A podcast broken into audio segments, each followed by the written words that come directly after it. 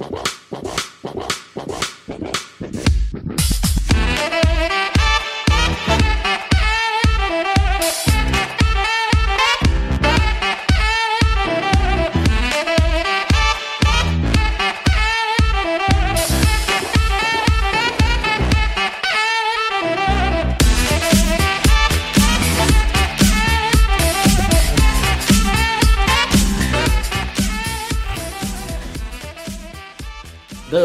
Is in! Olá, amigos. Eu sou o seu host Felipe Vieira.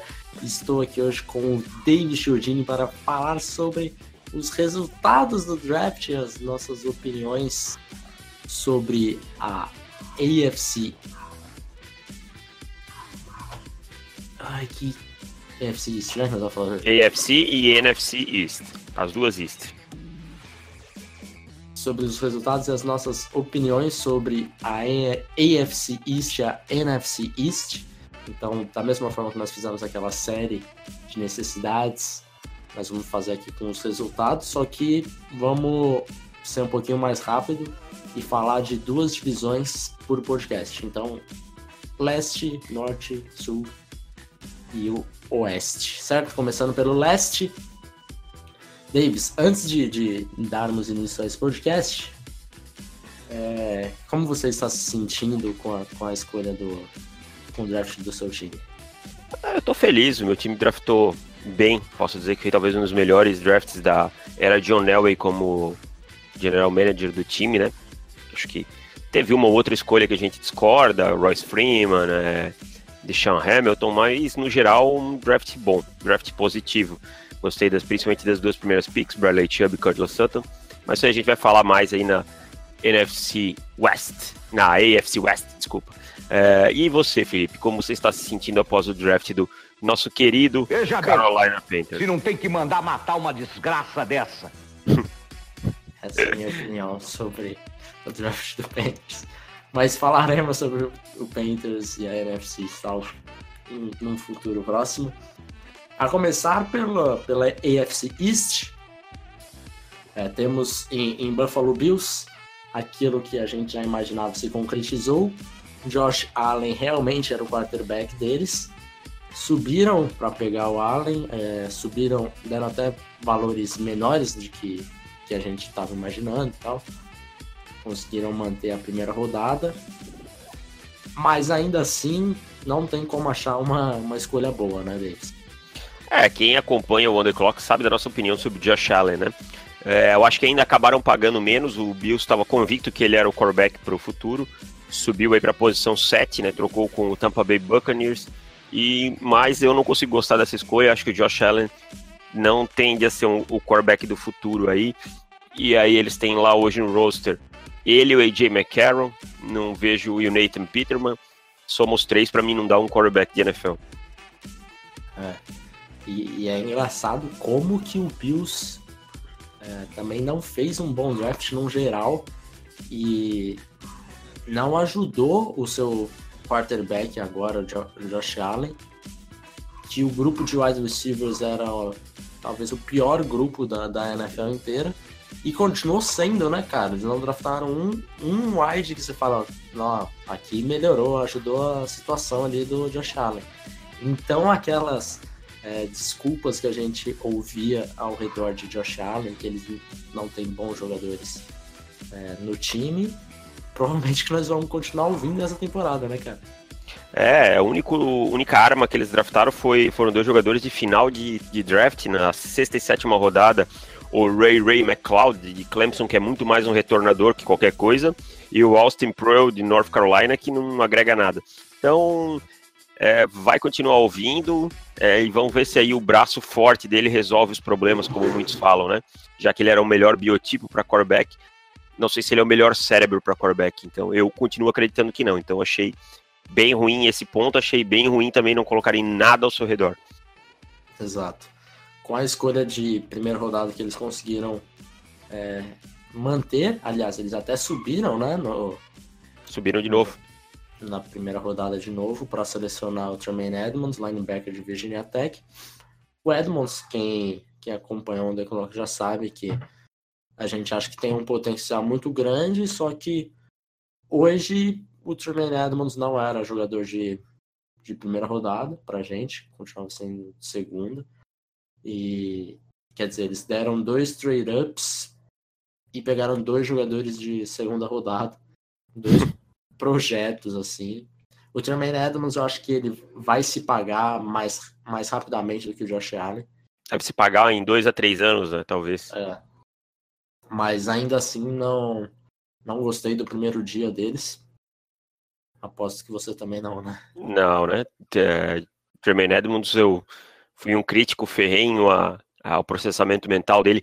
Acho um jogador muito físico, muito instintivo, mas com pouco processamento, com alguns mental mistakes que vão fazer ele pagar, principalmente no início da carreira na NFL. Exato. E daí indo para o segundo dia, eles trocaram todas as suas escolhas de, de segunda rodada para subir na primeira. Então a primeira escolha deles no dia 2 foi no terceiro round com Harrison Phillips, que daí eu achei que foi a melhor escolha dele do draft inteiro. Foi uma escolha adequada, é um jogador bem é. onde a gente imaginava que deveria sair, né? Exato, e, e, como eu tô falando que foi a melhor, não tô falando que foi um estilo nem nada do tipo. Foi um jogador onde deveria ter saído onde saiu. Então acho que ali com o Starlot Lele que agora vai fazer o nose tackle, você coloca o, o Harrison Phillips do lado, acho que vai encaixar bem.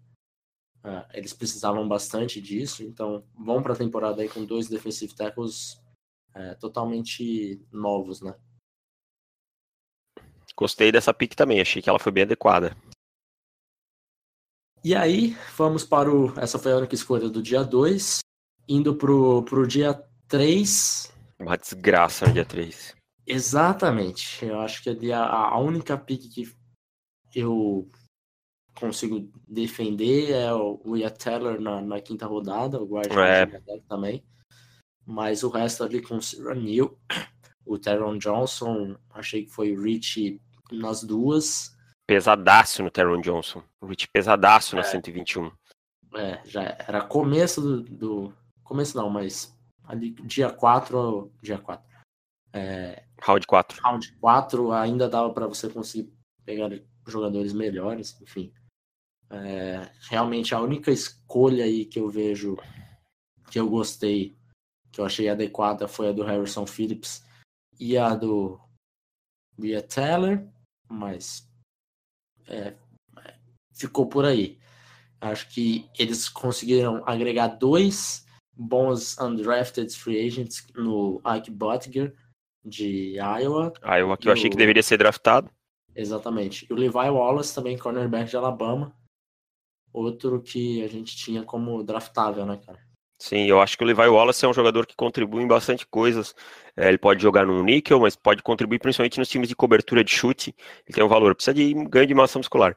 O Ike Butcher, eu fiquei bem bem surpreso dele não ter sido draftado. Um, o L de Iowa, é, um cara bem técnico, achei até com uma técnica bem razoável. Eu imaginava que pelo quinto round talvez algum time tivesse de olho nele. Eu notei os times meio negligenciando um pouco os OLs nessa, nesse draft, cara, em algum é, guard, tackle de rounds menores, entendeu? Coisa que não acontecia antes. É, Teve então muito fiquei... time tentando resolver esses problemas em undrafted free agent, né? É. Muito undrafted como. É, então. Como uma das quantidade maior assim de jogador de, de OL que você vê, parece que foi é, parece que foi OL. Uhum. Então são os dois nomes assim que me chamaram a atenção. Conheço também o Robert Foster, o receiver de Alabama, mas não vejo grande coisa. Mike Love, de USF, mas também não são grandes nomes. Não, em suma, um draft bem esquecível para o Buffalo Bills. É, hum, hum. talvez um dos piores drafts da, da temporada da temporada, né? Mas vamos combinar que não teve um time que você fala, nossa, que draft perfeito. É, realmente teve alguns que eu gostei bastante, mas. Mas sempre tem uma piquezinha. Alguma coisa que você fala, ah, aqui eu pegaria outro jogador. É. Mas enfim. Um Richzinho aqui, um é. Richzinho ali, né? Ou deixa de pegar algum jogador que. Que tá no board. Tá, é, tá mais alto, enfim. Mas o Buffalo Bills, no geral, eu acho que foi bem mal, assim. É, talvez tenha sido o pior draft da FC East. Vamos é, pra mim aí. foi, cara. Olha aqui a do do Patriots também eu acho que dá para brigar um pouquinho, mas é. nós vamos chegar lá. Vamos chegar lá. É. Acho só que o Patriots não gastou tanto draft capital que nem eles gastaram, exato, só isso, mas exato, exato. de resto. Mas nós tivemos um. Eu tenho aqui um, um uma planilha que um dos nossos ouvintes fez foi o, gente. Deixa eu só dar o crédito para ele. Crédito, foi o, isso. foi o Gustavo Grando. Grando lá que escreve no, no Mile High Brasil também. Uhum. Fez aí. Lógico, ele não colocou aí draft capital, esse tipo de coisa, mas ele fez uma análise em cima do nosso Bird. Tá excelente, tá muito bom. Material que a gente vai usar com certeza. E obrigado, Grando. Valeu, obrigado pela ajuda. É, então, segundo o, essa planilha que ele fez, o Bills teve um steal, quatro reaches e três jogadores não ranqueados ou special teams, né? Então, uhum. realmente um, um, draft bem abaixo do, do esperado. O estilo dele, eu acho que ele. É, tem que ver o que ele usou como parâmetro, né? É, é, mas enfim. Acho que Stewart deve ser só jogador dentro do. dentro do, da posição, mas. Uhum. Beleza. Partindo então para o outro, ti outro time da AFC East, é, que talvez. Talvez não, vou, vou ser mais enfático aqui. Foi o melhor time draftando da AFC East, que foi o Miami Dolphins, cara. Fácil, né? Fácil, Fácil. essa. Fácil. Barbada. E eu queria pedir desculpas aqui, porque eu estava subestimando vocês, Dolphins. Tanto é que é, eu achei que eles iam buscar um quarterback, nada mais era do que uma estratégia de jogar fumaça. Jogar fumaça, então, muito bem jogado. E conseguiram grandes nomes, a, a começar pelo Minka Fitzpatrick, que talvez tenha sido uma das três melhores picks do, da primeira rodada, selecionar ele na décima primeira escolha foi fabuloso, né? Foi caindo, foi caindo, e os times foram passando, e a briga por quarterbacks, né? Saíram quatro quarterbacks antes aí dele, então isso com certeza. E aí saiu um Ed, saiu um, um, um outro jogador de outra. Saiu um running back, que é só com Barkley, quando você vê, tá lá na 11 primeira, e o Dolphins foi ficando quietinho e tava lá. Pegou um jogador que era o terceiro no nosso board na pick 11, não tem nem o que discutir, né? É um steal danado, você conseguir ali na 11, sem fazer, sem gastar draft capital, sem nada. E o Minka é aquele tipo de jogador que tem capacidade de impactar logo na defesa, assim que chegar já impactar. E era um tipo de jogador que eles precisavam na secundária, né? Um é, role player, né? Uma, eles têm uma secundária bem, bem sólida, mas não tem um, um playmaker para você para eles investirem conseguirem tanta tanta interceptação acho que faltava um pouco disso e o Minka vai chegar e vai impactar já no, na semana na semana 1. É, e fora que o Minka ele dá é, versatilidade à defesa, né? Joga uhum. em vários esquemas, pode, você pode colocar ele em vários pacotes, então ele pode estar no fundo do campo, porque ele tem range para isso, ele pode alinhar mano a mano, tanto no nickel quanto outside, ele pode ser um blitzer, ele pode ser um rover, então ele pode ser um strong safety, então isso dá muita versatilidade, dá muitas armas para o coordenador defensivo. E na segunda rodada, é, tivemos aquela pique que era quase que manjada já há muito tempo. Sempre que a gente fazia mock draft, eu pelo menos sempre que eu fazia mock draft do, de Miami, você ouviu a moto aí atrás? Aham. Uhum. Que ela tava fazia... dentro da sua casa. Tá. Sempre que eu fazia mock draft e chegava na pique do, do segundo round para Miami, eu sempre colocava um Tyrande e quase sempre era um Mike Kessick. Então foi tava escrito nas estrelas que seria Mike Kessick desde sempre, é, mas acho que foi um dos, dos bons valores que eles conseguiram assim, vai chegar e jogar tem o problema dele não não bloquear, né? Acho que talvez seja um dos piores Tyrants bloqueando da, da classe. Da classe Mas, não, né? Da história, talvez. Da história, talvez. Mas ele vai impactar imediatamente no jogo aéreo, né? Com certeza, é um cara que tem um catch radius muito bom, é um cara que tem as mãos fortes, que, é, que consegue ser uma arma, mesmo não sendo tão veloz, uma arma em, uma arma em profundidade, é, um cara com certeza na red zone vai ser acionado bastante. Então o Gesick vai ter que ser corrigido. Não dá para querer deixar ele mano a mano aí com os grandes rushers da liga, ou os grandes, os caras que já estão há muito tempo aí, que ele vai tomar pau, né, na, no bloqueio. Mas é, tem, tem, que corrigir isso, mas como arma aérea é uma grande adição. Achei uma pick bem, bem justa, num lugar bem adequado. Exato. Encerrando o, o dia 2, eles draftaram o linebacker de Ohio State, Jerome Baker. Essa daqui talvez seja a pick que eu mais desgostei do draft deles. É, acho que tem, tinha necessidade de draftar um linebacker. Eu não, a gente não via uma classe muito boa de, de linebackers, né? Assim. Mas pra, pra gente foi um pouquinho de reach, né? Foi, eu até entendo que eles precisavam de um linebacker que cobrisse passes e essa é a principal característica do Baker. Aliás, é a melhor característica dele. Mas eu acho que dava para pegar ele mais lá para baixo e teria outros linebackers disponíveis no Bird que pudessem fazer essa função e contribuir um pouco mais no restante que o Jerome Baker. Tá? Então acho que, o, que aí foi um reachzinho sim, dava para ter esperado um pouquinho para pegar outro jogador. Então aí encerrando o dia 2.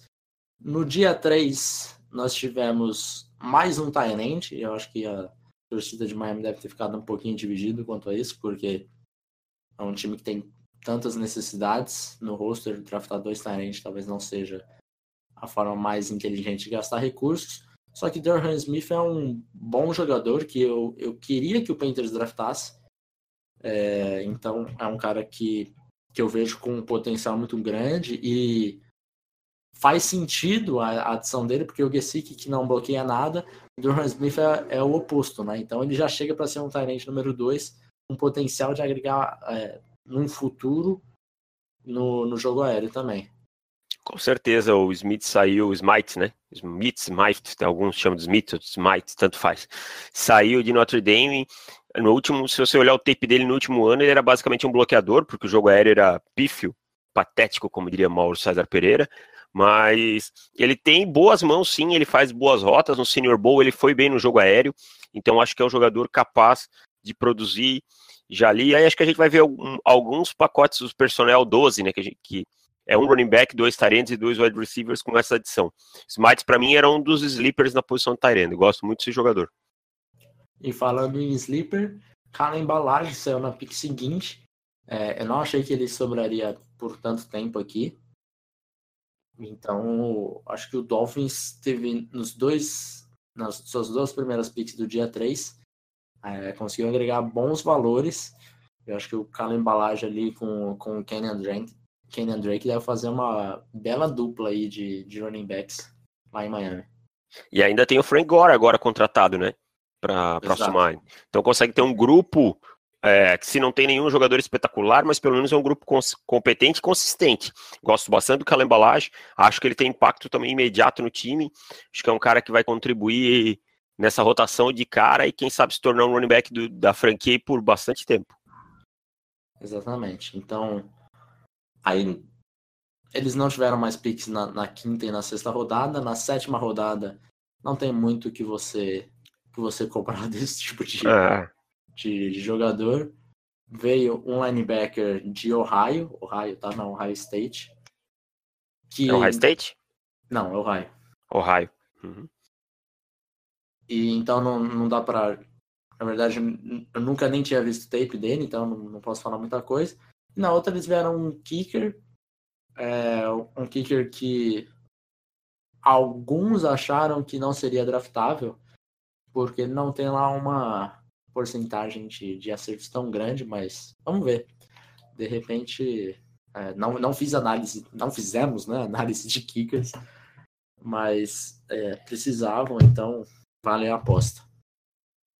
Indo para o grupo ali de, de undrafted free agents, nós temos em destaque o Mike McRae, linebacker de, de Michigan. Acho que o Riley Ferguson, de quarterback de Memphis, também é um cara que Fiquei bem surpreso, cara. Uhum, Fiquei bem surpreso. Bem, bem antes. Serão quarterbacks que eu confesso que não, não achei que seriam draftáveis. E Ó, por exemplo, o hum. Tanner Lee foi draftado. Exato. O Riley Ferguson é muito mais jogador que o Tanner Lee. Então acho que deve, deve ser o, o novo reserva aí. Certamente melhor que o Brock Osweiler ele, ele será. É. Eu acho que o Ferguson bem trabalhado pode ser um backup na liga por bastante tempo, cara. Eu vejo bastante potencial nele. Então essa adição aí foi da, do free agency aí foi o que mais me chamou a atenção.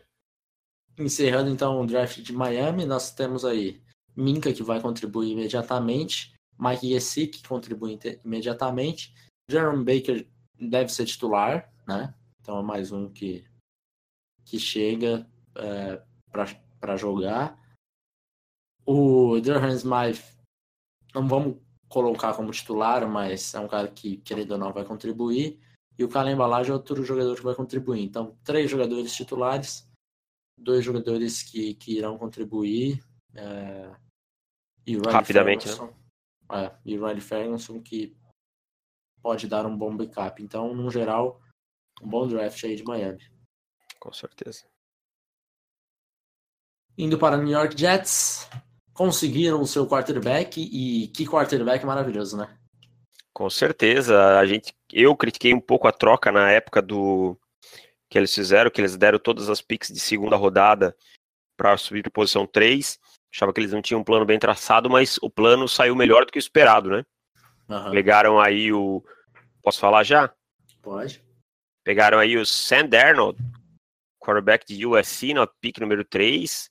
Talvez o cara com maior teto aí nessa, nessa classe, né? Então, e aí vai poder ser trabalhado um ano aí no banco, que aí tem o, o, o Ted Bridgewater, tem o Josh McCown, e aí tá aí, tá, fizeram uma boa escolha. Para mim, o quarterback tem tudo para ser o franchise quarterback. Exato, exato. É, na, na segunda rodada eles não tinham escolha por terem subido para pegar o Sanderno. Acho que valeu a pena aí. Na terceira, eles draftaram Nathan Shepard, é, defensive tackle de Fort Hays State. Isso daí é uma pick que, que eu gosto bastante. É, eu, eu tinha, a gente tinha ele como segunda rodada, né?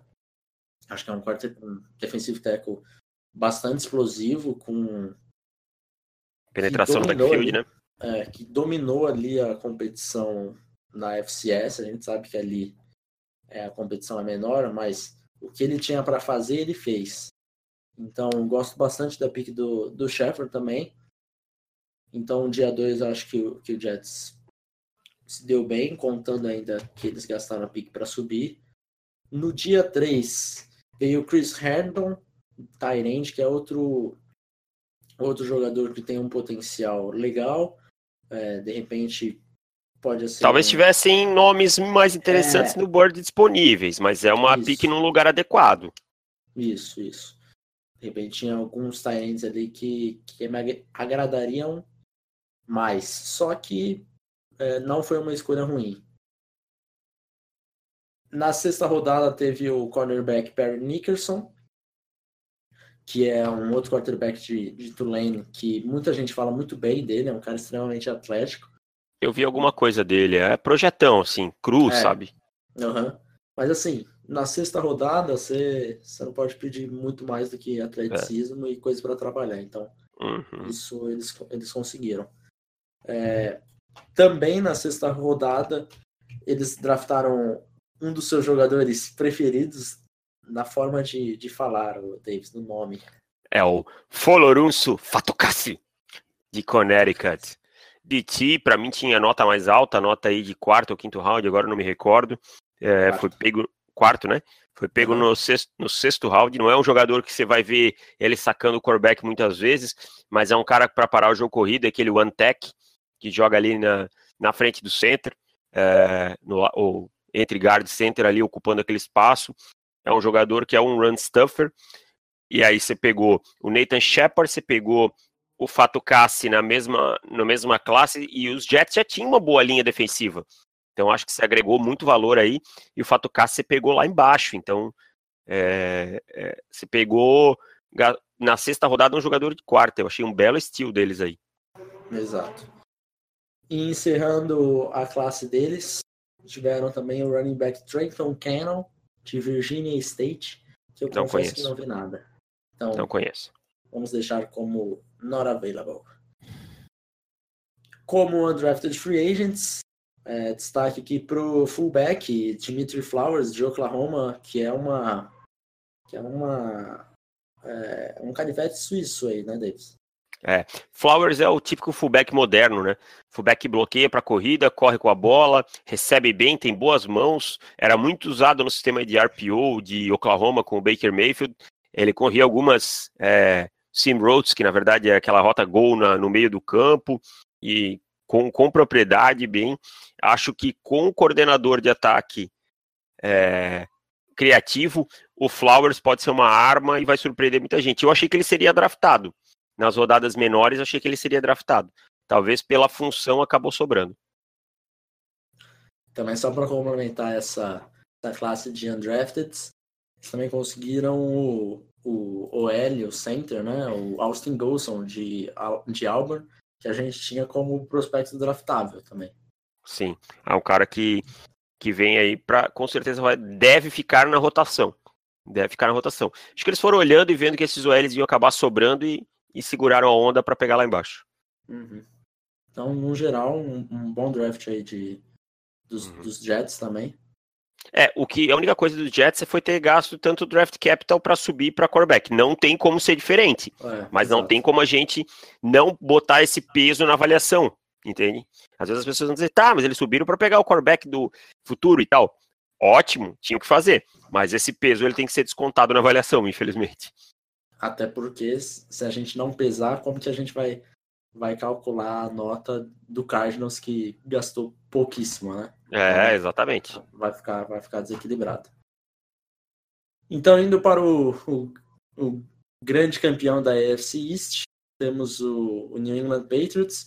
Posso já falar uma coisa sobre o New England Patriots? Diga. Ó, eu tô de saco cheio, de saco cheio de cara que fala assim: ai, mas é o Bill Belichick, a gente não pode criticar porque aí ele vai lá e o cara dá certo. Ah, desculpa, ser engenheiro de obra pronta é muito fácil, tá? O Bill Belichick faz bastante cagadinha também, não estou discutindo a qualidade dele, ele é um gênio, talvez o maior treinador que já passou pela NFL, mas aí daí acharem que não pode criticar nenhuma pique e achar que tudo que ele faz é certo, desculpa, tá? Não conversem comigo sobre isso, porque a resposta vai ser sempre a mesma. Bando de engenheiro de obra pronta. Exato, eu também detesto esse papo. Inclusive, eu, eu acho que o é, Bill Belichick é um excelente, o melhor treinador da NFL, mas um GM ruim.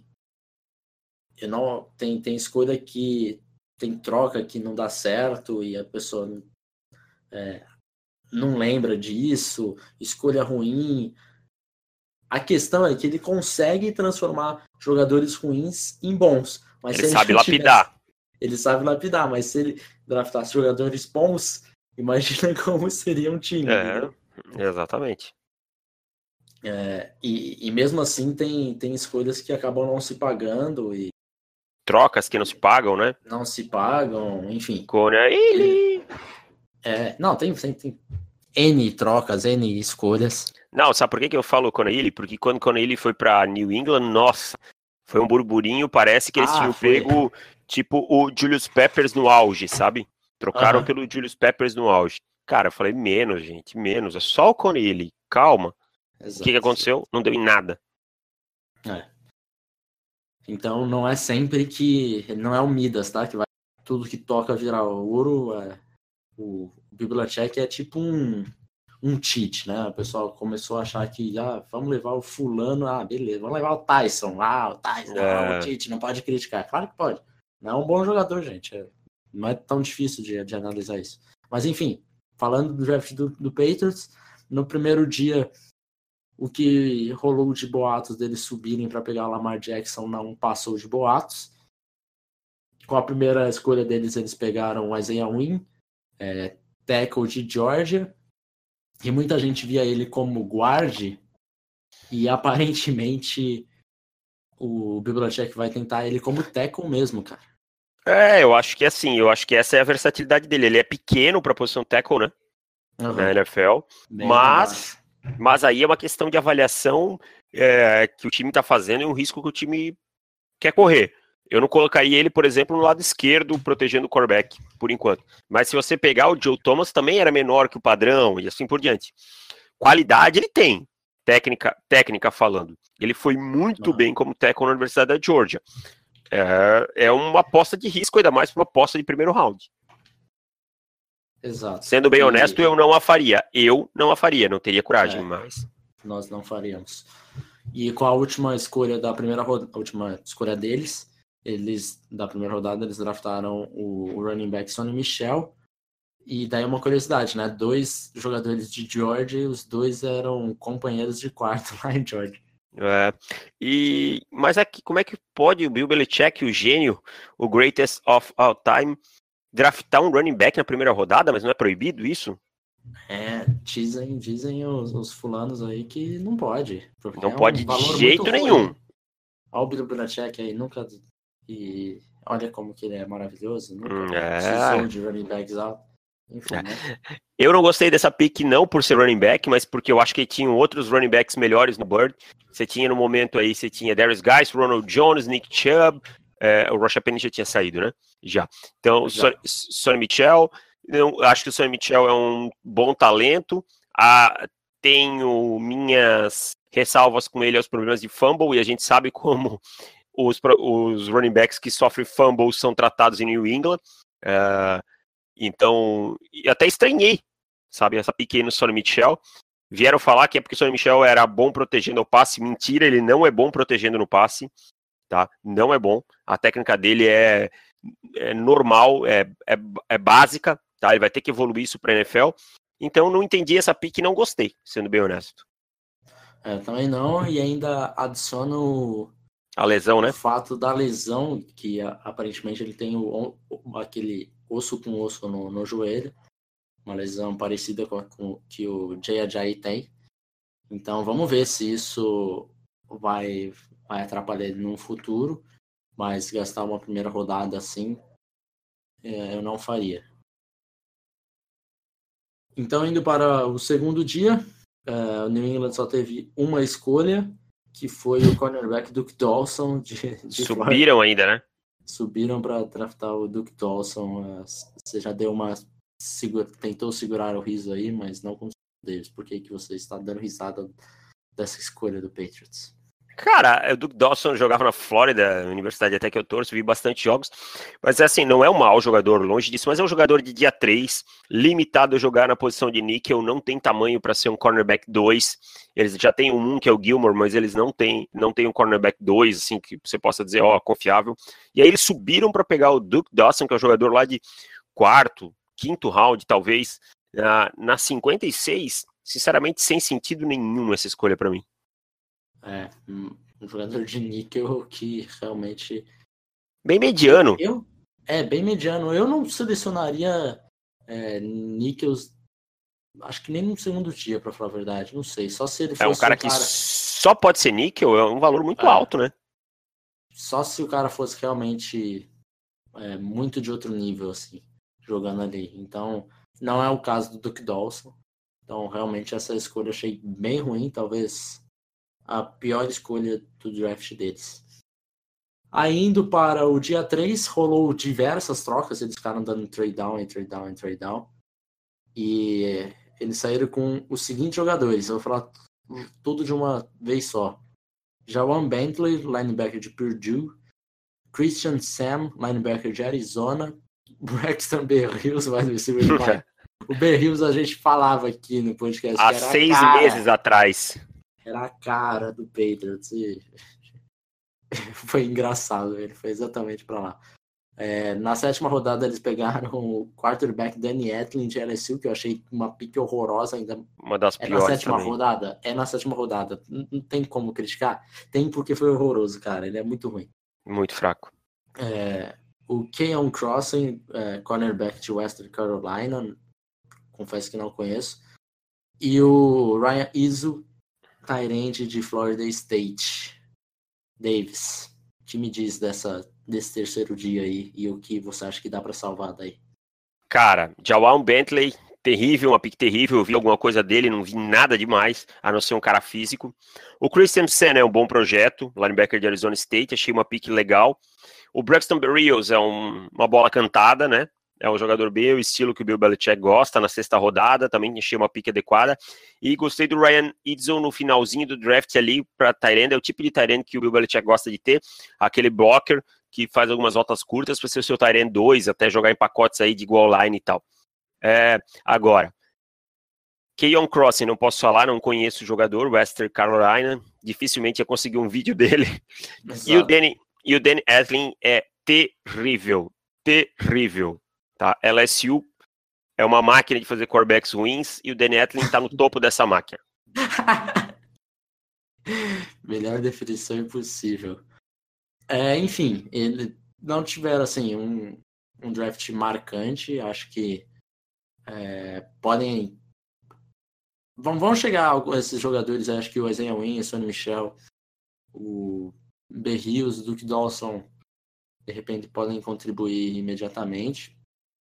O Berrios acho que vai depender se algum wide ele se machucar, porque, enfim, eles têm tanto wide parecido. Mas acho, gostei da pick.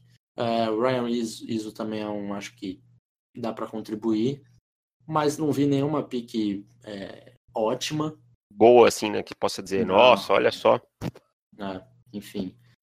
É, um draft bem abaixo da média. É, não sou muito fã desse, dessa classe do, do Patriots, não. E eles conseguiram no, aí nos Undrafted Free Agent, eles pegaram uns dois jogadores aí que eu gosto, cara, que eu acho interessantes. Ralph Webb, você gosta? Gosto do Ralph Webb, eu acho que ele, por exemplo, teve um valor muito maior que alguns running backs draftados, tá? Ele uhum. não é fenomenal em nada, mas ele é um cara que pode contribuir bem. É aquele famoso cavalinho de corrida. E o JC Jackson, também cornerback de Maryland, que é um projeto a ser trabalhado, tá? mas também melhor que alguns cornerbacks que foram draftados. Exatamente. Então, para fechar a AFC East, classifique o melhor draft da, da divisão. Posso classificar de 1 a 4 aqui? Já vou meter 1 a 4 aqui, ó, do primeiro ao quarto. Melhor ainda, melhor ainda. Miami, Miami Dolphins. Uhum. New York Jets. Certo. New England Patriots e Buffalo Bills. Concordo, concordo. É isso aí. Então, indo para NFC East, vamos começar com o America's Team. Dallas Cowboys, no primeiro dia, eles draftaram o linebacker Leighton Van Der Esch, de Boise State. Essa é uma pick que estava cantada, inclusive eu cravei no nosso mock de previsão, que foram poucas, poucas picks que eu consegui gravar, mas essa foi uma delas. Foi quatro a sua? Foram quatro. Eu fui cinco. Não, mas tá bom, cara. Cinco de 32 tá bom. Quatro de 32. Não tá ruim, não. É, se, eu, se eu tivesse caído no, no smoke screen do Baker, eu teria acertado duas. Ah, eu também. É. Eu também. Mas Van Der Esch, é, para o Cowboys, uma coisa que a gente já estava cantado, mas que a gente não era muito fã, né, cara? Precisavam adereçar linebacker, tiveram que dar um reach aí, pelo menos para a gente. É, mas confesso que tinham jogadores aí que agregariam mais. Por exemplo, o Harold Landry estava disponível. Se pegar o Harold Landry 19, eu acho que eu acho... muito mais jogo do que o Van eu, eu acho que meio deu desespero a hora que foi saindo todo mundo que eles estavam no board deles, sabe? É, então, não, não vejo. Acho que foi uma pique meio desesperada, assim. Tá, quem que é o próximo então? Ah, então é o Van Der Esch, então vamos com ele. Tipo. Mas é, eu não, sei, eu, eu, eu via ele já muito focado no Van Der Esch, cara. Então. Não, não eu, eu acho que ele tá. Eu tá, ele estava ali, mas ali estava naquela esperança que o Dervin James estava caindo, tinha mais gente ali, entendeu? Aí, sabe, uhum. deu aquela. Foi uma pique de frustração, diríamos assim. Tipo, ah, sim. Isso ah, é saiu quem. Saiu os caras que a gente queria mais. Quem é o próximo? É o Van Der Esch. Ah, então tá, vai ele, pronto. Foda-se, já, tá, uhum. já tava mais ou menos. Eu não gosto. Para mim é um linebacker bem limitado, com problema de deslocamento lateral. Para mim era um linebacker para ser draftado aí na metade do segundo round em diante. É, mas estava todo mundo alto, todo mundo hypando. Acho que se eles passassem, talvez não durasse muito tempo também no, no board, então foi, mas não é uma pique boa, não. É. Aí indo pro dia 2, tiveram o, o, o guard, guard barra teco Conor Williams, e o wide receiver Michael Gallup, de Colorado State. Aqui duas picks que eu já passo a gostar bastante, né? O, o Conor Williams, um, um cara que a gente tinha cotado bem alto no começo do processo. Acabou que por conta dos daquela dúvida se ele pode jogar com tackle ou não, foi para é, acabou sendo draftado como guard, acho que deve jogar como guard, mas ele caiu exatamente naquela situação que eu comentei com você, Davis, eu não sei se você vai lembrar, que eram times que precisariam de tackle ou guard. Ah, lembro sim. Que falar, ah, se você jogar como tackle, maravilha, se não dá certo, a gente bota você para guard e tá resolvido. Eu acho que o Conor Williams se encaixa perfeitamente nisso, porque você tem o Léo Collins que tá quase que nessa mesma situação, só que eu acho que ele joga melhor como, como right tackle.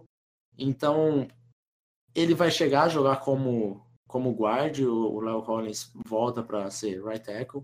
Enfim, é uma pick que eu, que eu achei bastante interessante e de repente voltar essa identidade do Cowboys da linha ofensiva forte, né? É, e é um jogador que tem qualidade técnica, né? A gente viu o que ele fez pela Universidade do Texas. É um jogador que é bom no run game, é um jogador que tem, tem flexibilidade para a função de guard que aí a gente via ele fazendo mesmo a posição tackle, alguns pulls, algumas coisas que vai ser interessante. Já é uma linha ajeitada, diríamos assim, então com ele aí é, vai, ele vai entrar num, num, buraco pequeno, diríamos assim, num, não vai entrar num, numa fogueira, então pode render sim. E aí, fora a versatilidade dele de poder jogar as duas funções. Eu gostei das duas picks. Gostei da do Gallup também, porque o Gallup é um jogador que vem para jogar onde o Des Bryant jogava. É a mesma característica do Des Bryant? Não, mas é um jogador que pode render na mesma função que o Des Bryant rendia. Um jogador forte, um jogador que pode disputar a bola no alto, um jogador que tem boa separação, então eu gosto bastante dessa pick do Michael Gallup. Para mim era um jogador de nota de segundo round, por exemplo.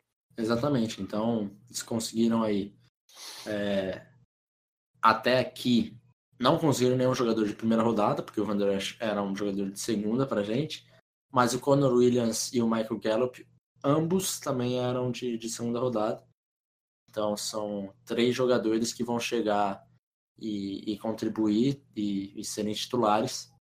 Então acho que você sair do draft com pelo menos três titulares, você conseguiu fazer o seu, o seu dever de casa. Ah, com certeza. É, e ali o Vanderest talvez tenha sido também mais necessidade mesmo, e chega num sim, ponto que às sim. vezes o time precisa, é, foi o que aconteceu com o Denver ano passado, com o Garrett Bowles, esse tipo de coisa, não tem muito o que fazer. É, o mercado, às vezes, não, o draft capital, de, uh, draft capital, o, o cap deles salarial já está bem apertado, então talvez não desse para atacar no free agency, e aí foi esse reach. Mas eu gostei dos dois primeiros dias dos Cowboys, sim. Exato. E aí no terceiro dia, mais um dia que eu acho que eles mandaram muito bem, que com a primeira primeira escolha do terceiro dia eles abriram com Dorrance Armstrong, um defensive end de Kansas, que é extremamente era extrema, extremamente atlético, precisa desenvolver um projeto assim, cruzão, mas que tem o que você trabalhar nele, então é uma pick que eu gostei bastante. Tem ali também o, o Dalton Schultz, que era um dos Tyrants que eu estava mirando para o Panthers. Acho que ele tem exatamente aquela mesma mesma característica do Durham Smythe, de ser um, um jogador que vai contribuir imediatamente no bloqueio tem um potencial de crescimento no jogo aéreo. E agora eles perderam o Jason Witten, que resolveu se aposentar, né? Resolveu se aposentar. Inclusive, eu achei interessante que, não sei em qual momento do draft. Ah, não, foi exatamente na, na pique. Foi. Ah, foi na, na segunda rodada? Não lembro. Acho que foi. Que o, que o Eagles subiu exatamente na frente deles. Roubou o Goddard, né? É, o Dallas Goddard. Então, é, eu acho que eles deveriam até estar tá focando no, no Tyrande, mas o valor aqui para o Dalton Schultz na quarta rodada acho que está muito bem pago. É, ali na quinta rodada eles pegaram também um quarterback reserva que a gente gosta bastante, né? Que é o Mike White de Western Kentucky. Poderia até ter saído um pouquinho mais alto. Exato. Eu achei até que ia ter uma corrida por quarterbacks nessa, nesse draft, maior do que realmente teve, né? Sobrou bastante gente. É.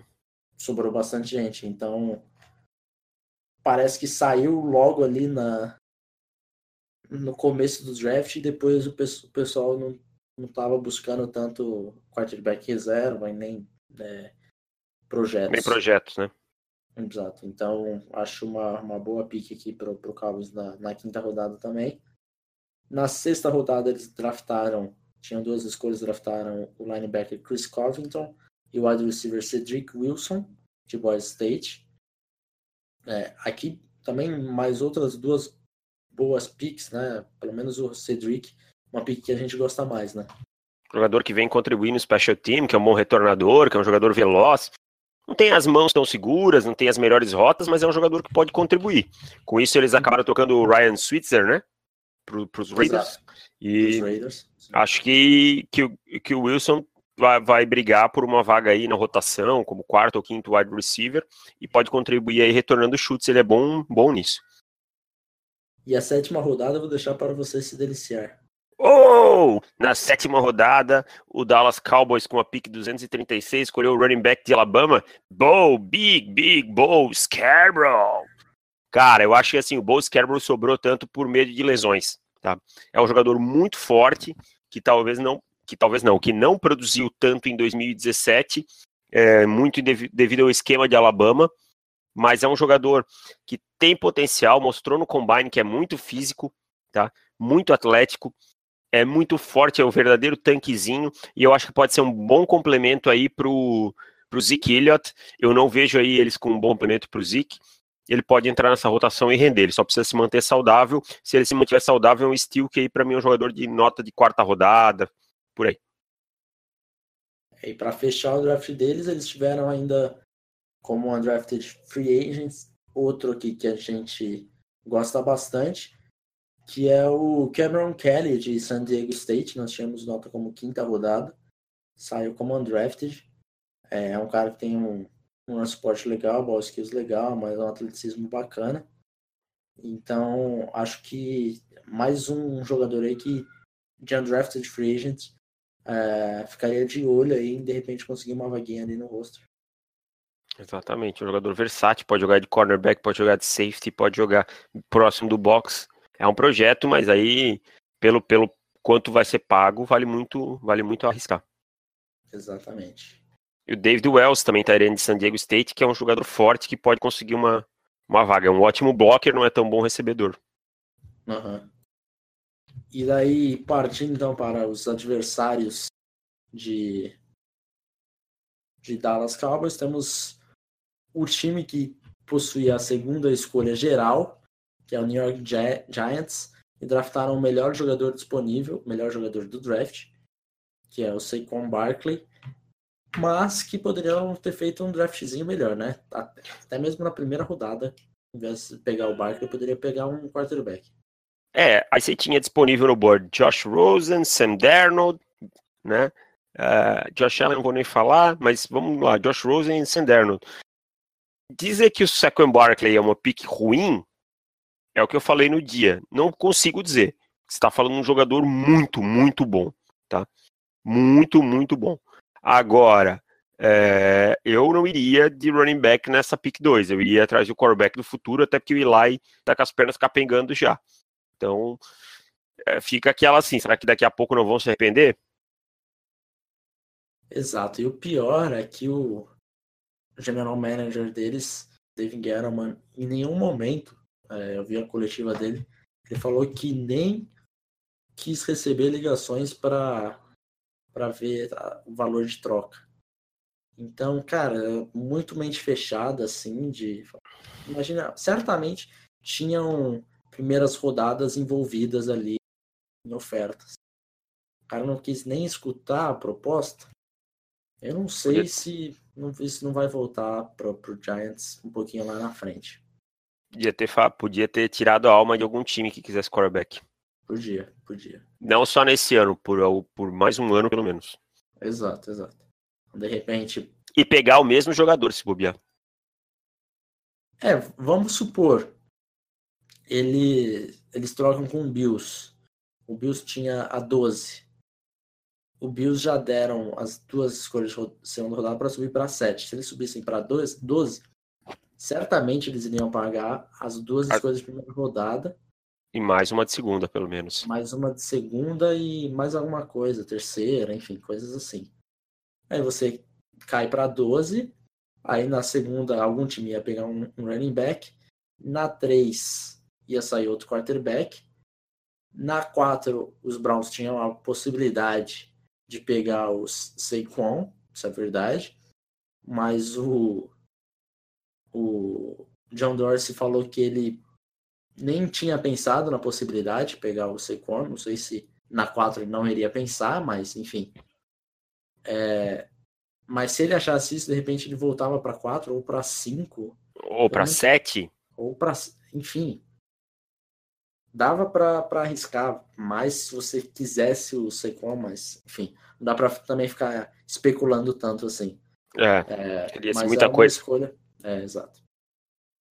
Mas é um jogador fabuloso, mas acho que no futuro eles vão se arrepender um pouquinho disso.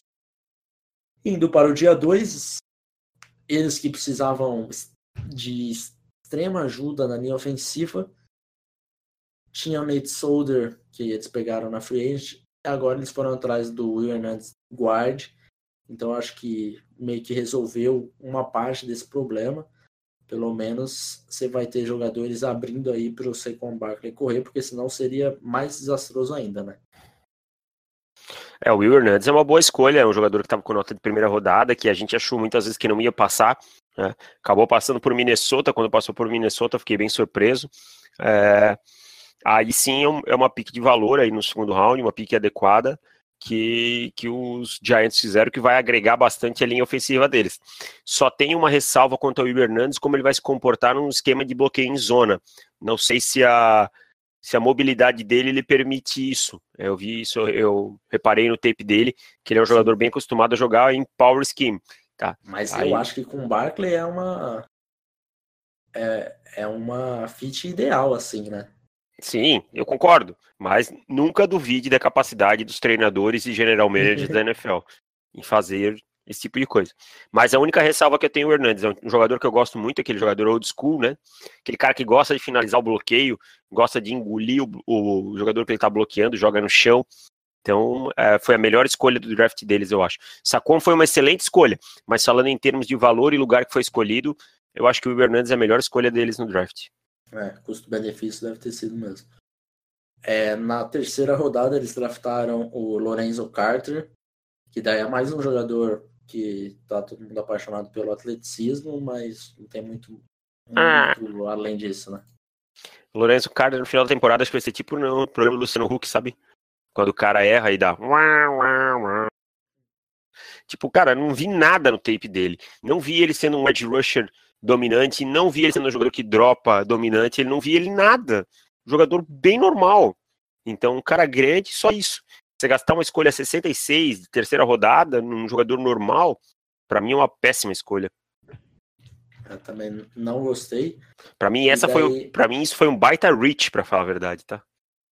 E daí logo em seguida, é, eles draftaram três escolhas abaixo, pegaram BJ Hill, defensive tackle de NC State, e daí essa classe de NC State que de, de linha defensiva, que teve muitos jogadores draftados. É, eu achei uma, uma escolha ruim aqui deles, acho um, uma luxury pick que eles tinham tanto, tanto outros buracos para resolver. Eles pegaram um jogador de, de interior de linha que nem tinha tanto talento assim para aquela posição. É um, não é um jogador que fala, não, temos que pegar aqui porque o talento dele sobrepõe as nossas necessidades. Não é o caso, então é, não gostei também da escolha do BJ Hill. Também não gostei. Acho que dava para pegar mais para baixo, esperar um pouquinho. Tinha outros jogadores até na função dele melhor no Bird que foram passados, então não me agradou. Isso encerrou o dia 2. No dia 3, nós tivemos o, o quarterback dele finalmente saindo, né? É, não foi um dos, dos top quarterbacks, mas foi o Caio Laulera, que quase foi um first rounder, né, cara? Do Henrique Bulho. Do Henrique Bulho, mas. Brincadeiras à parte. Brincadeiras à parte, o Laulera não é um jogador de primeira rodada, nem nada do tipo. É um jogador bem nesse nesse valor aí que ele foi draftado. Mas eu gostei bastante da pick, acho que pode é uma aposta legal, que de repente daqui um, dois anos vai brigar aí para ser titular, enfim, dá para você arriscar. É, acho ele mais jogador do que o do que o atual quarterback reserva deles. É isso que eu ia dizer, né? Acho que ficou claro que eles erraram ano passado. Lógico, o general manager era outro, o, o coach staff era outro, mas ficou claro que eles erraram na avaliação do Davis Webb, né? Uhum, exato. É, e o Davis Webb era outro quarterback que na que rolou esse papo e daí tava, não, cara, ele não faz nada bem, por que vocês estão falando desse cara? Enfim, Davis Webb não é a, a solução para New York. Acho que Kyle Laulera deve brigar e deve vencer a batalha aí no training camp de QB2. É, na última escolha da, da ter terceiro dia, eles draftaram mais um defensive tackle. Quer dizer, eu sei que o. Ai, ai, ai, ai, ai. Eu sei que o David Guerrero ama Hog Moles, mas o time tem outras necessidades, cara. Então você não precisa ficar draftando tanto defensive tackle assim. Você já tem Devin Tomlinson e Damon Harrison. Que é uma boa, uma boa DL. É uma boa, de, é um, são uma boa dupla de defensive tackle. Draftaram mais um. É, e eu acho que mais um jogador que é, tem um, um corpo. Eu acho que ele precisa ainda ganhar um pouco de, de, de peso, enfim. Acho que aqui na, na escolha, na quinta rodada, acho que até vai. É, eu, eu achei uma pique adequada até. É, é, e eu mas... acho que ele é um cara assim, que ele pode rotacionar como um, um DE de 3-4, ficar em alguns pacotes de pass rush e tal. Eu, eu achei uma pique boa, assim, nada espetacular, mas boa. É, eu prefiro ele contra a corrida do que pass rush, então. É... Enfim, não é uma pique que eu tô maravilhado, principalmente pela, pelo tanto de defensive que ele já tem no, no time é, e pela seleção do BJ Hill, né? Então você tem uma boa defensive, é, uma boa dupla de defensive tackles, você drafta mais dois, sendo que você tem buraco em todo o time, enfim. Não gosto por conta disso. Acho que o talento tá, tá bem pago por onde pegou, mas não gostei no geral do draft do, dos Giants. Também não gostei, achei fraco, achei que deixou o time com muitos buracos e pelo menos protegeu aí o, o pelo menos conseguiu o Hernandes para proteger um pouquinho melhor o quarterback, mas no geral não, não dá. É. E de undrafted free agent, eu confesso que não vejo ninguém é, em destaque aqui, cara. Você vê alguns jogadores falando, nossa, aqui é interessante. Free agents? Peraí. É, de undrafted. Uh... Marcou o Nick Gates aqui. Só o Nick Gates, mas assim, tipo, é um jogador. É, bom. Ah, poderia estar tá brigando por uma vaga lá nas últimas rodadas, mas só. Exatamente. Então, vamos para o atual campeão da NFL, Philadelphia Eagles, que na primeira rodada deu um trade down, agregou uma segunda rodada do ano que vem. Então, bacana, conseguiram um valorzinho legal. É de que eles é... tinham poucas picks, né, Felipe? Sim, sim. Gastaram muito no free agency com essas picks, né? É, exatamente. E daí, então, no, no dia 1 não aconteceu nada. No dia 2, eles draftaram o Dallas Goddard, que eu acho que era uma pick que vinha muito. Muita gente já colocando na 32. E ainda roubaram no Cowboys. Ainda roubaram no Cowboys, exatamente. Eles pegaram na 49 o Cowboys 50. Pode ter, sido, pode ter acontecido isso. A gente nunca vai saber porque o Jerry Jones vai, vai morrer com isso dentro do, do War Room dele. E ai de quem vazar uma informação dessa. Mas conseguiram pegar o jogador que é, muita gente simulava nele na primeira rodada. E acho que na primeira rodada ia ficar um pouquinho de reach ali, e na segunda ficou bem pago, ainda conseguiu agregar uma segunda para o ano que vem, então gostei bastante do dia 2 em geral deles. Que foi só essa escolha. Foi só essa escolha. Exato. Nessa hora, nós novamente vamos citar o nosso amigo Henrique Bulho, que deve ter tido um orgasmo. Exato. É, aí no dia 3, eles abriram o draft com Avon, Avonte Mero, de Pittsburgh, cornerback. Essa é uma pick que eu, sinceramente, não gosto. Richizaço pra mim, cara. Eu, eu vi tape dele ele ficou fora do guia porque eu achei, como tava em cima da hora, não, não quis gastar tempo. Achei. Acho muito, muito, muito ruim.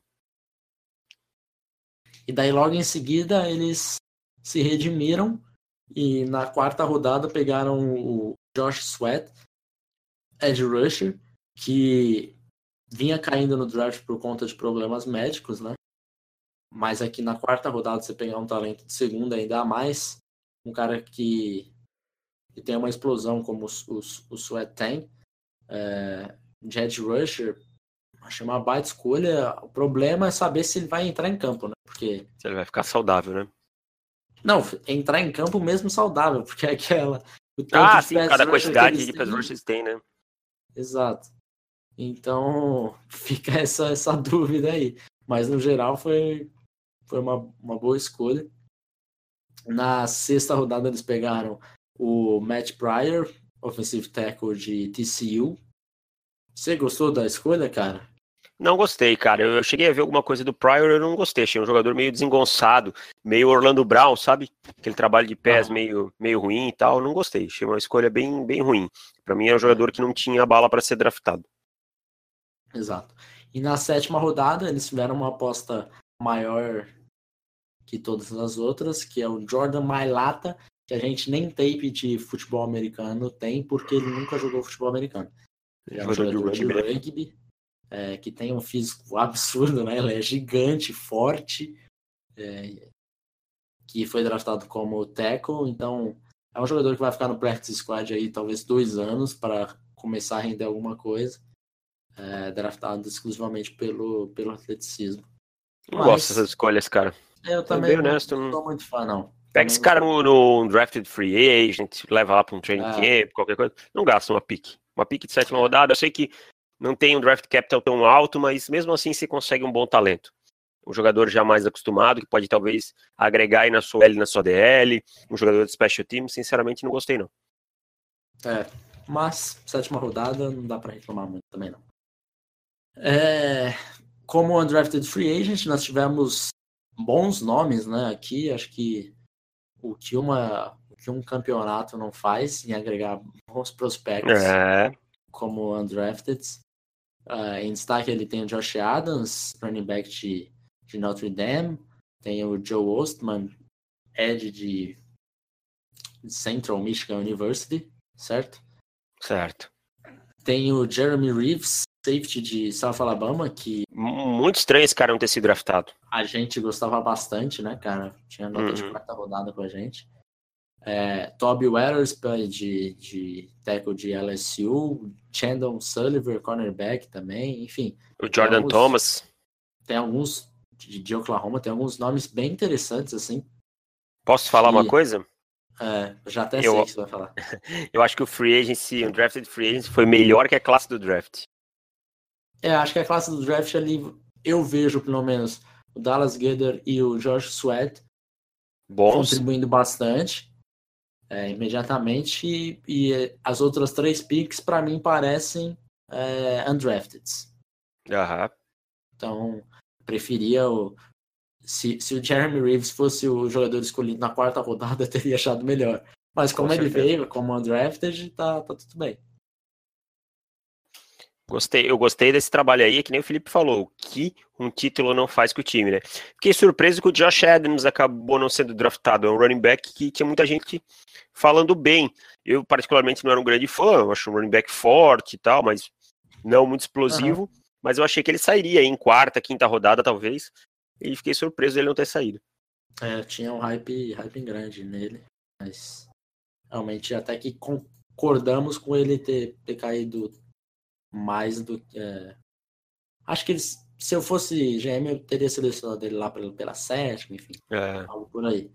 Mas também teve tanto jogador é, que pra gente seria fabuloso que eu, eu levaria uma estratégia diferente se eu fosse GM, cara. Como é que é? Teve tanto jogador que, na nossa avaliação, é, não, foi draftado, não foi draftado que deveria ter sido, que eu, sinceramente, eu encheria meu time de escolha de sétima e sexta rodada para pegar todos esses caras. Imagina, é. eu teria o Josh Adams, o, o Quentin Mix, de repente o Deshaun Elliott eu teria pego antes. Enfim, o Semi Cobbs, o Semi Cobbs Jr., que não foi draftado, Puna é... Ford. Enfim, tem tanto jogador assim que eu não sei porque esses caras não são draftados. Concordo, Enfim, eu acho. Era, uma, era uma coisa que eu acho que eu usaria o meu, meu draft capital primeiro ali, pegar jogadores de elite, por exemplo, o Dervin James caindo tanto, eu teria subido, pego ele.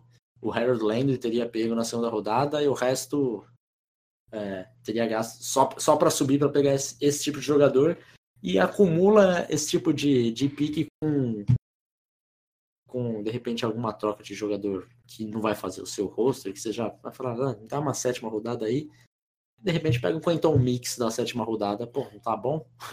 Tá ótimo, né? Enfim, Quentin Mix que não foi draftado, mas foi para os Jags, então. Meu Deus, que defesa. É, exato, exato. E para encerrar esse podcast, temos também o Washington Redskins, que no primeiro, na primeira rodada foi de Darren Payne, eu acho que teve o seu doce roubado na cara larga pelo Tampa Bay Buccaneers, que pegou o, o Vita Ver na 12, eles draftavam na 13, todo mundo sabia é. que ele adorava. Essa eu cravei, hein? Essa você cravou. Você cravou, mas eu confiava que o, que o Vita Ver estaria disponível na escolha deles mas não esteve, então é, era lógico de, de ir com o Darren Payne. É, Nada faz mais sentido ali, né? Exato, era uma pick que eles precisavam com, com certa urgência, porque o jogo corrido deles foi, foi realmente muito ruim. A defesa do jogo corrido, né? Na, na temporada passada. E daí vai formar uma, uma, um trio aí com Darren Payne, Ryan Anderson e Jonathan Allen, tudo de Alabama. Então, acho que os jogadores de Alabama já, já começam a olhar ali, além de Baltimore, para o Washington Redskins. Não, e, e, e, se torna uma bela de uma linha, né, cara? Uma bela de uma linha defensiva. O Jonathan Allen, ano passado, machucou, mas quando estava em campo, estava indo bem. Então, com a adição da Ron Payne, ele pode ser aquele nose tackle moderno que, que consegue também fazer pass rush e tal. Então, eu acho que foi uma bela adição, uma pedra cantada, mas que, que foi, foi adequada para os Redskins. Exatamente. Na, no segundo dia, Darius Guy se sobrou, caiu no colo deles. É inevitável que isso aconteceu. Realmente surpreendente.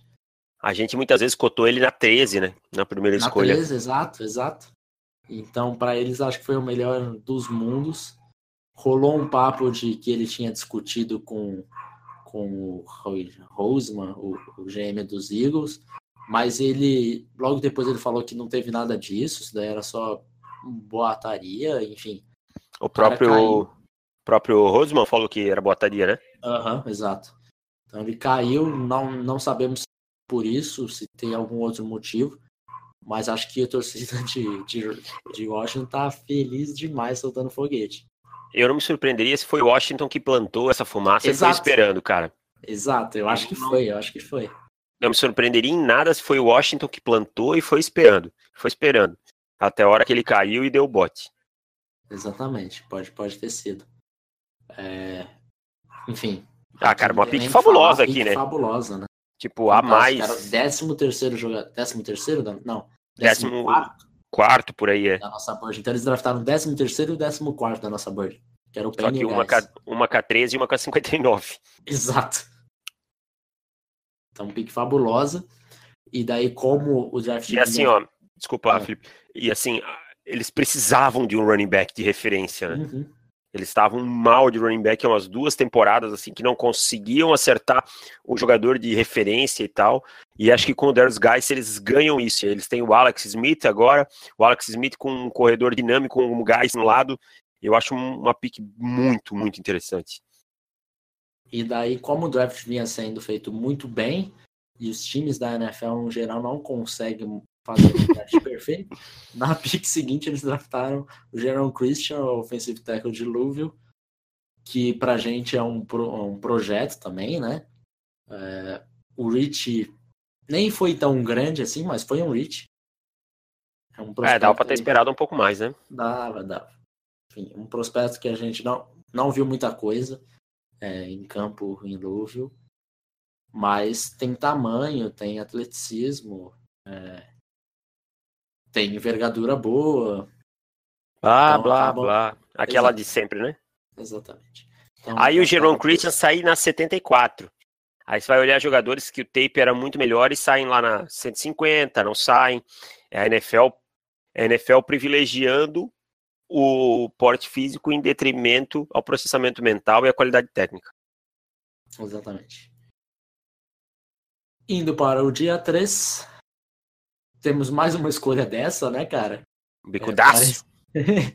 Parecido com a do, do Jaron Christ. Foi Mas essa Troy... foi maior, né? Essa foi bem maior. Essa foi bem o maior. Troy Epic, safety de Penn State. Foi o safety que correu maravilhosamente bem no combine, mas quando você vai ver o tape, a gente não vê esse atleticismo dele no tape. É um jogador bem normal, bem comum. É, e, bem, um jogador... e bem burrinho, né? Exato. Então é um jogador que realmente eu não gosto. Mesmo depois do, do, do combine, eu falei, não, vou ver tape de novo desse cara, porque eu acho que eu deixei passar. Voltei a ver, continuei não achando nada. É, e daí você drafta o Troy Epic quase que na mesma posição do Ronnie Harrison. Quase que é, na mesma posição. São posições, é... teve aí que 20 posições diferentes? Enfim, Por aí, é. Realmente não dá para entender algumas decisões, né? E isso, isso cobra, cara. Isso cobra, depois a conta vem, cara, disso daí, tá? A uhum. conta disso daí vem daqui a pouco e, e não tem jeito, cara. É... Aí você deixa passar um Ronnie Harrison, um Deshaun Elliott, para pegar um jogador que basicamente corre rápido. Entendeu? É uma escolha péssima. É, esse é o verdadeiro, o verdadeiro richzaço, assim, aquele que você uhum. crava muito grande. Uma escolha burra sem sentido para mim. Na pick seguinte, na quinta rodada, draftaram o time. E aqui eu achei uma boa escolha. Aí eu é... acho que eles começaram a fazer boas escolhas depois dessa, sabe? Aham, uhum, aham. Uhum. Eu acho que a, a pior escolha foi o Troy Epic disparado. E, inclusive, acho que se a gente fizesse uma inversão de. É, o Tim Settle saiu na quarta e o Troy Epic sai até mais para baixo lá, a gente nem, nem estaria falando tanto disso. É, se fosse lá no sétimo round, é. alguma coisa assim.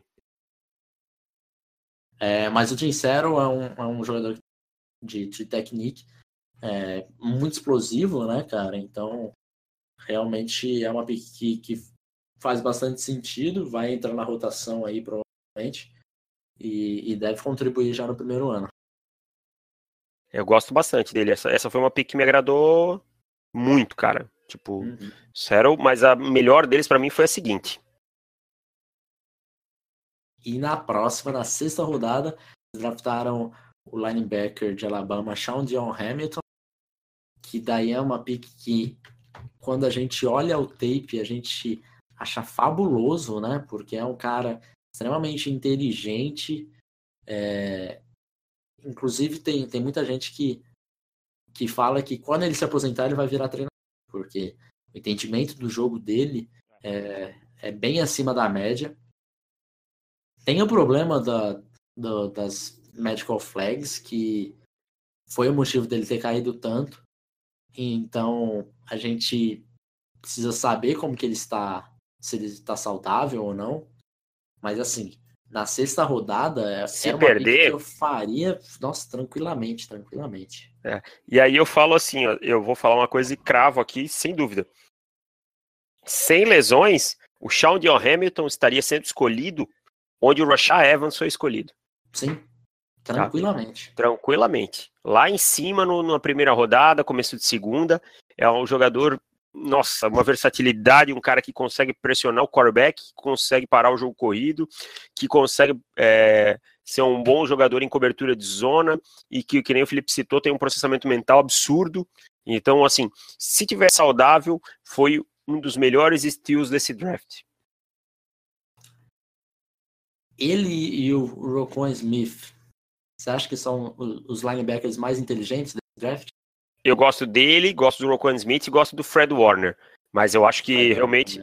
Eu acho que o Roquan Smith está um, um, passinho na frente dos dois. Tá? Uhum. Mas o.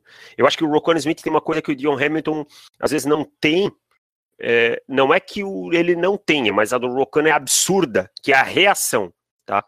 Quando ele, o Roquan é, detecta a jogada, ele reage muito rápido. O Sean Dion Hamilton tem um processamento ótimo e aí a reação normal. É que o do Roquan é muito acima da média. Sim, sim. E daí, na sétima rodada, nós tivemos duas escolhas aí de, dos Redskins e duas baita escolhas, né, cara? Eu vou deixar você falar do do cornerback, que é a sua praia, Greg Stroman de Virginia Tech, saindo só na sétima rodada, na pick 241. Era um jogador que a gente tinha muito mais alto do que isso. É, o Greg Stroman. você gosta bastante dele. Greg Stroman é um jogador bem versátil, um jogador acostumado a jogar em esquema de zone, é, tem um processamento legal, um jogador que, que eu acho que assim não vem para ser o cornerback 1 nem 2 de time nenhum na NFL, mas chegaria é, mordendo a rotação, entrando na rotação logo. Não entendi ele cair tanto. Vendo uma boa escola de defensive backs, Virginia Tech forma bom defensive backs, e eu me espantei com ele caindo até aí. Não sei se ele tem alguma medical flag, algum problema extracampo que a gente não saiba, mas é um jogador que se também entrar em campo, se não tiver nada disso que a gente falou, também vejo ele contribuindo na rotação logo de cara. Strowman é um, é um, um belo estilo deles aí na sétima rodada. E fechando o draft deles, não só o deles, mas fechando o draft em geral, porque. Mr. Irrelevant.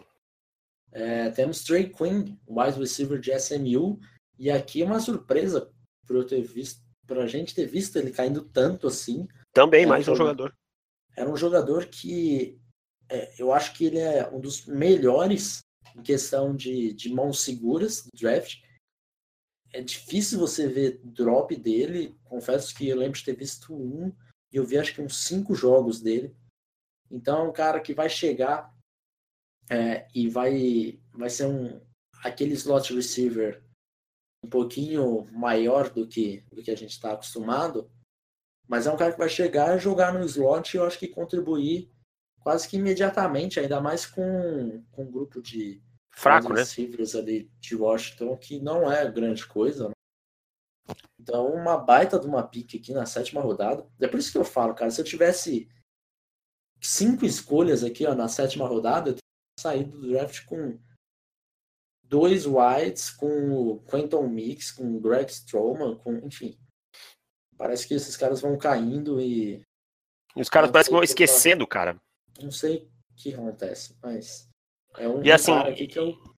esse é o problema também da, do Bird dos times, né, Felipe? O Bird dos times às vezes tem 100 jogadores e aí eles vão tirando nomes que eles não esperam e tal. Ah, não, aí, não, mas esse cara também não vai estar tá lá, então risca aqui, deixa esse aqui, e assim vai indo. E aí vai saindo jogadores mais é, menos cotados. É, eu, eu acho que também tem um pouco desse problema. Mas, é, cara, que nem você falou, mãos seguríssimas, formavam um duo com o Curtis Sutton, se aproveitava dos espaços criados, tá? É um cara que com a bola na mão também consegue produzir, então vai para um time que não tem um grupo forte e eu não me surpreendo dele ser, de, de a gente ver ele no início da temporada já encabeçando lá no, no depth chart como slot titular. Uhum. E só para fechar aqui o grupo de undrafted free agent, nós temos o nosso glorioso último colocado do guia do On The Clock, que é o Timon Paris, que foi um, um linha ofensiva de, de Stone Brook que foi uma das coisas mais horrorosas que a gente já viu na vida, né? É um cara grandão, né? Mas horrível. Não, horroroso. Mas tá aí, conseguiram draftar o. Draftar não. Pegar como undrafted o último jogador do guia. É, não que ele seja o pior jogador possível, porque tem muito jogador que a gente não viu tape, né? Então, de repente, pode ter até jogadores piores, mas. Mas olha, vai ele, ser trabalhoso. Que ele é bom, ele não é. é. E não deve passar do, do training camp. Não, não, certamente não. Certamente não. Junto com o, com o Timon Perry se juntam a ele o wide receiver Simi Cobbs, de Indiana, que é outro que também tem uma, uma, uma força de jogo bem acima da média, né? Como possível. Então, surpreso que ele foi drafted. Arma de red zone, né? É, eu lembro que no começo do processo tinha gente colocando ele como primeira rodada. Não, a galera exagerou, né? Não, exagerava, mas é, a gente via esse hype nele, então fiquei surpreso que ele foi undrafted. E é, e assim, ele começou a temporada muito bem, voando aí contra, contra o Ohio State. Ele teve um jogo bom contra o Ohio State Sim, no começo da temporada. Foi o melhor jogo da temporada dele. É, e depois, é, só que ele tinha alguns problemas médicos também, já de outras temporadas e tal, talvez tenha feito ele despencar um pouco, mas não que justificasse ele não ser draftado. Não, nem de longe, nem de longe. Aí e o Ray o... Ray McLeod foi draftado. É, o Austin Proel, que era o quarto wide em North Carolina, foi draftado. É. Eu acho que o Austin Proel foi draftado por quase que por amizade, porque o, o pai dele, Rick Proel, era, era treinador de wide receiver. Quem draftou Austin Proel? Buffalo Bills, que tem uh... Sean McDermott, que treinou em Carolina, que tem Brandon Bean, que foi assistente general manager em Carolina, enfim. É, os amiguinhos, né? Então vamos chamar os amiguinhos e deixar de é. pegar. Vocês acham que só aqui que tem Luxemburgo, é? é? é? acho que é só aqui que pega os jogadores do Bragantino. É. Fechamos então, Davis? Fechamos, cara. Acho que por hoje tá hoje bom, né? fechamos. né? Hoje fechamos. É, podcast aí um pouquinho longo, mas assim a gente já, já mata o mais rápido possível. Até porque se a gente demorar dois meses para falar de todos, daqui. Não tá de saco cheio. Exatamente. Daqui a pouco vocês já não aguentam mais falar de, de draft. E a gente já tem que começar. Daqui dois meses a gente já tem que começar a falar do draft de 2019. Com certeza. Aqui tem trabalho.